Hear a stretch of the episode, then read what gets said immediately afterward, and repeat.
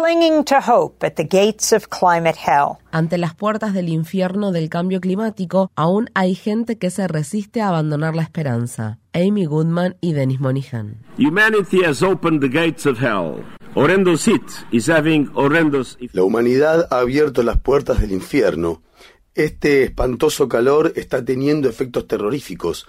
Agricultores que ven con angustia cómo las inundaciones arrasan sus cultivos, temperaturas sofocantes que generan enfermedades y miles de personas que huyen despavoridas de los incendios forestales históricos. Las medidas tomadas para combatir el cambio climático no están a la altura de la magnitud del desafío.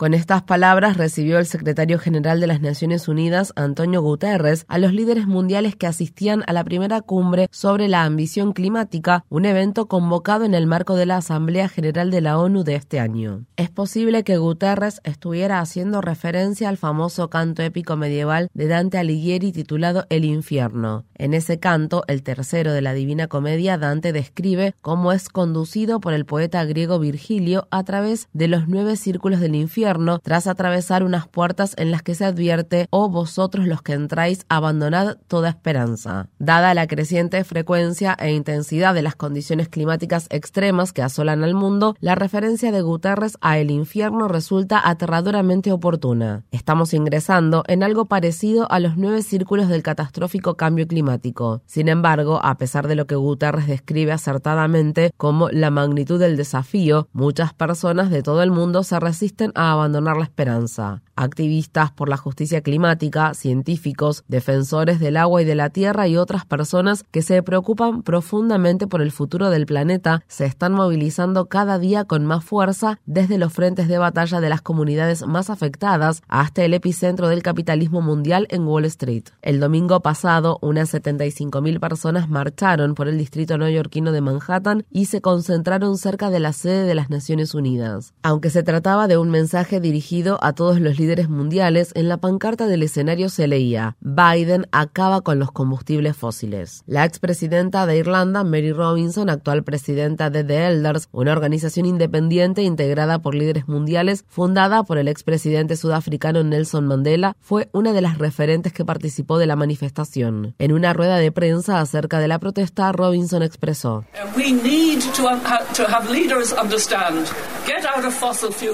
Necesitamos que los líderes mundiales entiendan que hay que acabar ya con los combustibles fósiles. Estamos ante una crisis climática y ambiental que requiere medidas mucho más urgentes el análisis de lo que los gobiernos han hecho o están haciendo, el compromiso de contribución determinado a nivel nacional, demuestra que ninguno de ellos está haciendo lo suficiente y los principales responsables no están ni de cerca haciendo lo suficiente.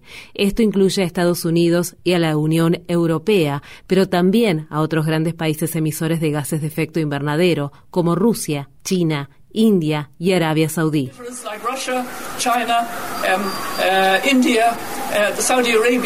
La marcha se organizó en conjunto con una serie de acciones directas como parte de un movimiento en constante crecimiento que busca confrontar a los financiadores de la industria de los combustibles fósiles. En una de las movilizaciones, 149 manifestantes fueron detenidos frente al edificio del Banco de la Reserva Federal de Nueva York. Renata Pumarol, activista de la organización Climate Defenders, dijo a Democracy Now! Climate chaos is not uh, in some distant future. El caos climático no es algo que vendrá en un futuro lejano. La única forma de acabar con la industria de los combustibles fósiles es detener su financiación.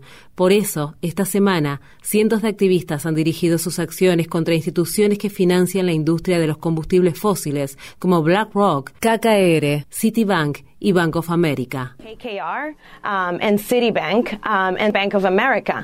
En otra de las numerosas protestas que se realizaron, los activistas bloquearon el acceso al Museo de Arte Moderno o MoMA debido a la estrecha relación que esa institución mantiene con su multimillonario benefactor Henry Kravis, quien es cofundador de la empresa de inversiones de Wall Street KKR. Necesitamos aire limpio, no otro multimillonario, fue una de las consignas que corearon los manifestantes. Los activistas, muchos de los cuales nacieron después de que comenzaran a realizarse las conferencias de las Naciones Unidas sobre el clima a principios de los 90, sostienen que los intereses de la industria de los combustibles fósiles han influenciado y corrompido esas cumbres climáticas. La próxima conferencia de las Naciones Unidas sobre el cambio climático, o COP28, no contribuye en absoluto a disipar esa percepción. COP28 se celebrará a finales de año en la ciudad de Dubái, en los Emiratos Árabes Unidos, un petroestado donde no hay libertad de prensa y están prohibidas las protestas. El presidente de la conferencia será el sultán Ahmed Al-Jaber, director de la Compañía Nacional de Petróleo de Abu Dhabi. Marta Jaff, de Amnistía Internacional, declaró recientemente, la prioridad de los Emiratos Árabes Unidos en la COP28 parece ser maquillar de verde sus planes de expansión de los combustibles fósiles e inflar su propia reputación para evitar el debate sobre su lamentable historial de violaciones a los derechos humanos y sus constantes abusos. El secretario general de Naciones Unidas, Antonio Guterres, declaró en la cumbre sobre la ambición climática. The move from fossil fuels to renewables is happening.